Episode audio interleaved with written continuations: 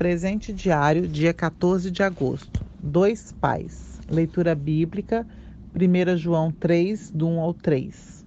E João 1,12, que diz: Aos que o receberam, aos que creram em seu nome, deu-lhes o direito de se tornarem filhos de Deus.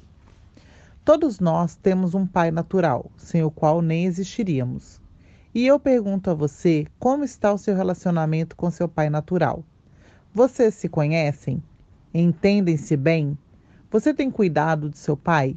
É amigo dele? Trata-o com honra? Também pergunto a você, pai: você faz tudo para ser honrado por seus filhos? Faz por merecer seu respeito? Ou você tem vivido de forma a envergonhar sua família?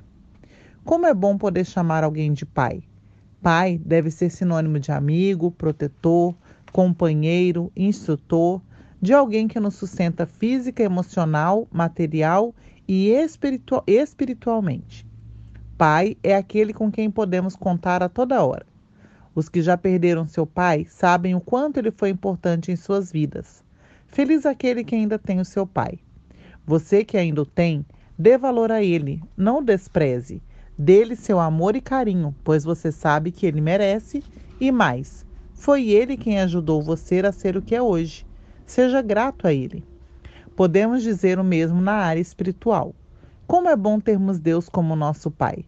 Conforme o versículo em destaque, todos que receberam Jesus Cristo como Salvador e Senhor de sua vida têm o privilégio de serem filhos de Deus. O que é receber Jesus Cristo? Não se trata apenas de crer intelectualmente que ele viveu nesse mundo e morreu pelos nossos pecados. Não é apenas crer em fatos, mas que você é um pecador e que somente por ele você ganha a vida eterna para estar para sempre com seu Pai Celestial. Por isso, necessita da presença dele em sua vida diária. É preciso convidar Jesus Cristo a entrar em sua vida, isto é, tornar-se um seguidor dele. Você já fez isso?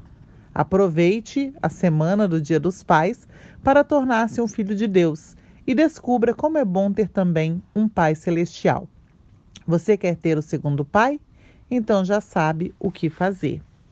Amém. Um bom final de semana, né? Uma boa noite para cada um de vocês. E que, mesmo que você não tenha tido contato com teu pai, nem saiba às vezes quem é o teu pai, né? Mesmo muitas pessoas que tiveram contato com o pai o pai não correspondeu a esse tipo de pai que nós vimos aí na, na, na mensagem, ainda assim, nós temos um pai maior que pode nos suprir tirar toda carência, suprir em todas as nossas necessidades. E Ele é um Pai presente que não só está conosco em todo o tempo, mas habita dentro de nós e quer ouvir a nossa voz, quer ouvir e falar conosco. Amém?